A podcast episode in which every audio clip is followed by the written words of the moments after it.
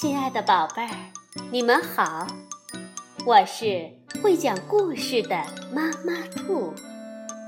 故事是可以玩的，欢迎宝贝儿们到小粽子和妈妈兔一起边看边听玩故事。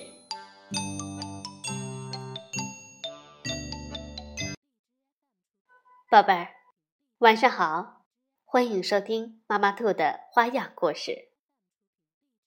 今天我们继续来讲中国古代神魔故事《封神演义》第二章“妲己进宫”下集。上一次我们讲到，太师杜元喜看了云中子在墙上题的那首诗，便下定决心要尽全力觐见天子。以救国救民。当夜，杜元喜写了一本奏章，第二天一早便来到文书房，恰巧遇到相国商容看本。杜元喜立刻把奏章交给商容，请商容转交给天子。商容很受感动，决心要把奏章送上去。可是纣王。此时正在寿仙宫沉迷酒色，怎么办呢？无奈之下，商容决定直闯寿仙宫。这寿仙宫是皇帝的寝宫，外人是不得入内的。所以，当商容来到寿仙宫时，就被凤玉关拦住了。商容说：“你替我启奏，商容。”后旨，凤玉关见是当朝相国，不敢怠慢，只好进去启奏纣王。纣王念及商容是三世有功的老臣，就下令让他进来。商容见到纣王，忙把杜元喜的奏章呈上。这奏章委婉地批评了纣王贪恋美色，日夜欢愉。使得御案上生出了灰尘，御阶上长出了青苔，以致朝政紊乱，百官失望。纣王看毕，觉得有点道理，但奏章中提到火焚云中子木剑，致使宫中妖气又生之事，不由得眉头一皱，踌躇起来。于是纣王回头对妲己说。杜元喜上书，提妖媚扰乱后宫之事，这是怎么回事？妲己上前跪下说：“那天云中子造谣惑众，企图扰乱民心，如今杜元喜又借题发挥，勾结同党，散布谣言。”造成人心惶惶、动荡不安的局面。对这种人，圣上一定要杀掉，以安民心。纣王听了，忙点头：“嗯，美人之言极对。传朕旨意，把杜元喜斩首示众。”一介妖言。商容听了，急忙劝阻说：“陛下，此事万万不可呀！您要三思啊！元喜是三世老臣，忠心耿耿啊！”可纣王已对妲己的说辞笃信不疑，说：“哎，丞相不知。”若是不杀窦元喜，就会谣言四起，国家就要动乱。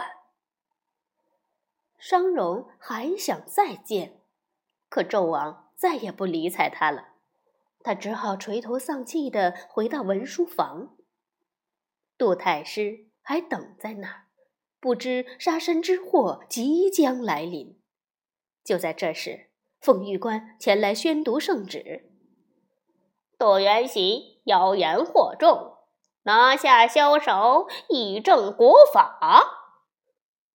读罢，武士们不由分说，把杜元喜五花大绑，朝午门方向走去。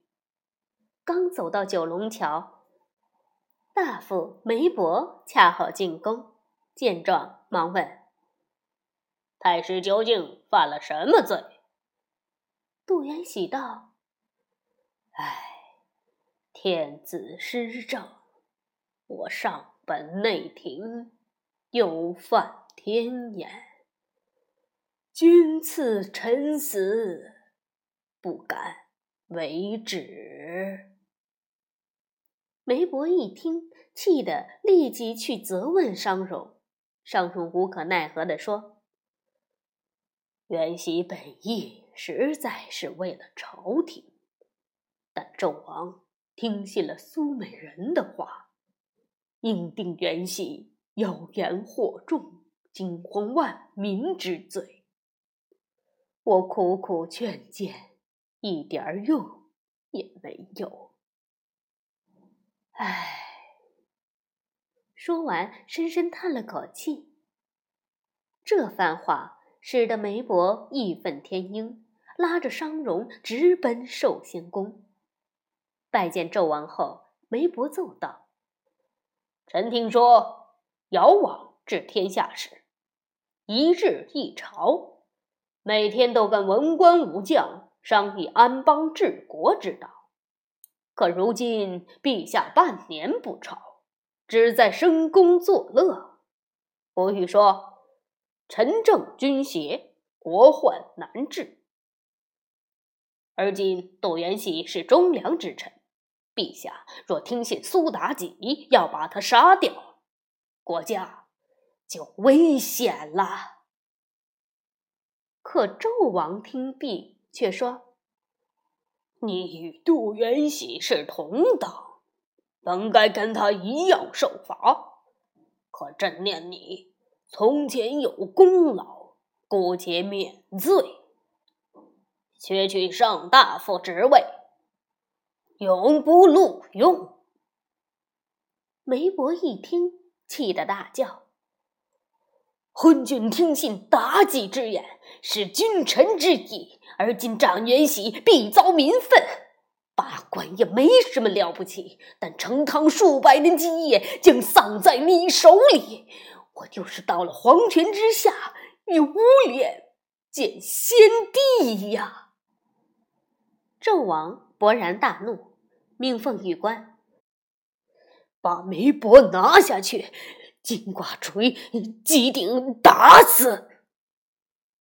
两边武士刚要动手，妲己在旁说：“主公，这家伙竟敢恶语辱骂圣上，实在大逆不道，乱了三纲五常，不是一死。”就可以赎罪的，还不如将他关起来。我想造一种刑具制止他，让别人再也不敢学他的样。妲己想出来的刑具就是炮烙，历史上最残忍的刑具，高二丈。圆八尺，上中下有三个火门，用铜造成，像铜柱一般，里面用炭火烧红。受刑者被剥光衣服，用铁锁将他缚在铜柱上，火烤四肢筋骨，不一会儿，整个人就化成灰烬了。妲己想出来的这个刑具，纣王非常欣赏。立即传旨制造。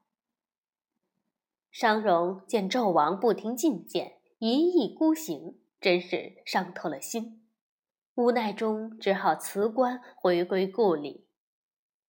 他离去的那天，黄飞虎、比干、微子、箕子、微子启、微子衍等众多朝中官员都来十里长亭送别。望着商容渐渐远去的背影。百官无不泪流满面。不一日，炮烙监造官启奏王宫，纣王大悦，问妲己如何处置。妲己命取来过目，监造官将炮烙铜柱推来，黄澄澄的高二丈，圆八尺，三层火门，下有二滚盘，便于推动。纣王看后，笑着说：“这真是治世之宝。”这明日临朝，先将媒婆绑上袍落，让百官知道厉害，再也不敢来烦扰朕。行刑当日，阴云密布，山雨欲来。纣王命令将三层火门用炭架起，又用巨扇扇那火门，把铜柱烧得通红。这时，媒婆被带上来了。纣王故意戏谑地指着那铜柱问梅伯：“你看看，这是什么东西？”梅伯看了看巨大的铜柱，当然想不到这竟是结果自己生命的刑具，只是说：“不知道。”纣王与妲己相视而笑，说：“那天你辱骂君王。”今天，朕特地造了这新刑具，名叫炮烙。马上我就要你在这九间殿尝尝炮烙的滋味，让你筋骨变成灰烬。看今后还有哪个狂妄之徒敢毁谤国君？说完，又发出一阵狞笑。梅伯听完，毫无惧色，破口大骂道：“我梅伯之死，轻于鸿毛，只可惜商朝天下竟丧于你这昏君之手。”纣王大怒，下令将梅伯剥去衣服，用铁锁绑住手脚，绑在铜柱上。可怜一代忠臣梅伯。发出撕心裂肺的惨叫，烤骨烧金，不多久便化为灰烬。文武百官个个胆战心惊，偷偷抹泪。朝中百官见到梅伯的悲惨下场，人人自危，都不敢说话了。纣王很得意，当晚在寿仙宫设宴庆祝，热闹非凡。席间声黄齐鸣，中宫的姜皇后听着音乐声一阵阵传到耳中，心想：妲己这贱人，迷惑君王，残害忠臣，我岂能坐视不管？于是即刻朝寿仙宫走去。好，宝贝儿，妲己进宫就讲到这里。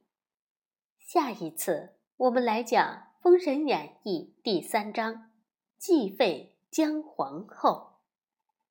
晚安，宝贝儿。